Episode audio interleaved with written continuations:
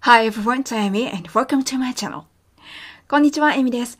このラジオでは sit 座るという単語が英単語の中で私たちが最も発音に注意しないといけない単語ですという話をしていきます。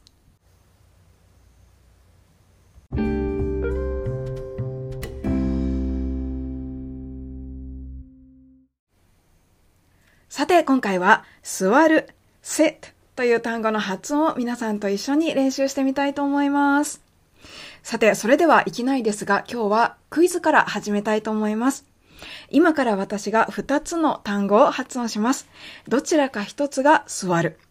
どちらか1つは全く意味の違う単語になります。どっちの方が座るなのか当ててみてもらえたらと思います。では、行ってみましょう。No.1 sit Number two, shit. さあ、どうでしょうか？わかりましたか？片方は座る。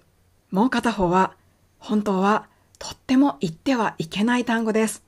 まあ、今ね、私ちょっと口に出したのですが、えー、本当に普段は言わないようにしています。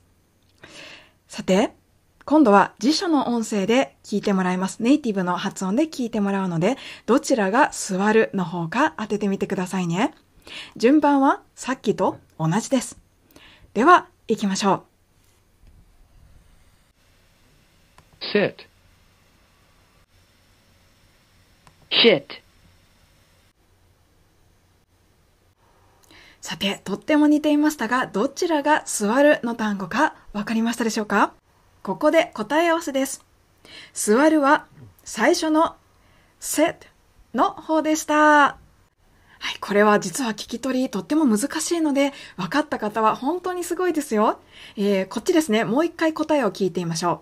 座るは？sit はい、ちょっと遅くなっちゃってすいません。sit というのが座るですね。で、ダメな方は？Shit はい。では、この二つ、どう音が違うの？というふうに思われた方もいらっしゃると思います。で、発音の練習をしたいんですけれども、まず、二つ目の shit という本当は口にしてはいけない単語がどういう意味なのかということをご存じない方のために今から簡単にお話ししたいと思います。えー、これはですね、動詞で代をするという意味になる動詞なんですね。シュッ。まあ、おしっこじゃない方をするという、まあ、かなりはっきりとした動詞だということなんですね。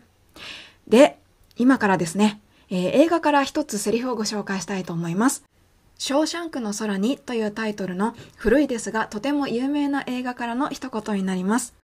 この映画のストーリーは、妻殺しの罪に問われた男性が冤罪で刑務所に服役しないといけなくなるというような話なんですけれども、えー、その刑務所での初日に囚人たちが、あの、鬼看守からですね、こんな言葉をかけられるシーンがあります。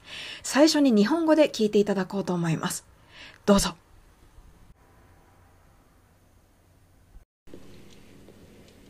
飯は食えと言ったら食えクソをしろと言ったらクソをし小便をしろと言ったら小便をしろ分かったか？ろくでなしの内虫め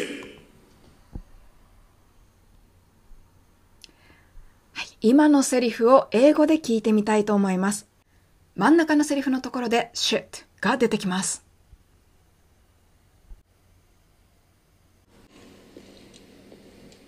You eat when we say you eat. You shit when we say you shit, and you piss when we say you piss. You got that, you maggot dick motherfucker? はい、どうでしょうか、えー、鬼看守がですね、囚人たちに、お前たちは俺らが食べろと言ったら食べろ。それからクソをしろと言ったらクソをして、小便をしろと言ったら小便をするんだ。というふうに叱咤しているんですけれども、そのクソをしろと言ったらクソをしろというセリフで、You shit when we say you shit というふうに言っているんですね。さて、この sit という単語は sit ととてもよく似ています。sit は座る。should は代弁をするという意味です。そしてこれがとっても大事なところなのですが、私たちの日本語のしという音は、えー、どちらかというと、しという音に英語のネイティブの方には聞こえます。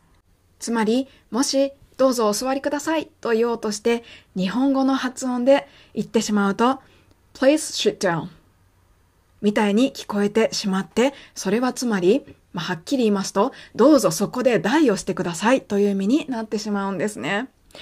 まあ、もちろん、そう聞こえて、そうする人はいないんですけれども、まあ、そう聞こえてしまうと、やっぱりちょっと笑われてしまうっていうことがあるんですよね。まあ、これは本当に私たちにとって不幸なことなんですけれども、まあ、外国語を勉強していますと、いろいろとそういうことってあるものですよね。さて、それではここで sit の発音、正しい座るの発音をですね、練習してみたいと思います。それではここから一緒にやっていきますので、今口を動かせる方はぜひ一緒に動かしてみてくださいね。えー、ではまず日本語との比較からやってみたいと思います。日本語でしと言ってみましょう。この時ちょっとやや大げさに口を動かす方がわかりやすいので、えー、唇をよく動かしてしと言ってみてください。し。ありがとうございます。その時に口がですね、若干こう内側に寄る。唇の端がどちらかというと口の真ん中側にちょっと寄るような感じというのがあると思います。し。ちょっと寄るかなというふうに思うんですね。口の端っこのところ。で、その唇の端をですね、真ん中に寄らさずに横に引きます。で、口を横に引いた状態で、せ、せ、せ。っていう感じで発音するのが座るの発音です。日本語でしという時からの比較が大事なので、ぜひ両方やってみてくださいね。えー、まず日本語からでいいです。しと言いながら、唇の両端を横に引きます。し、し、し、し、みたいな。ちょっと音が変化して、唇が横に引けたら、sit。今多分できていると思いますよ。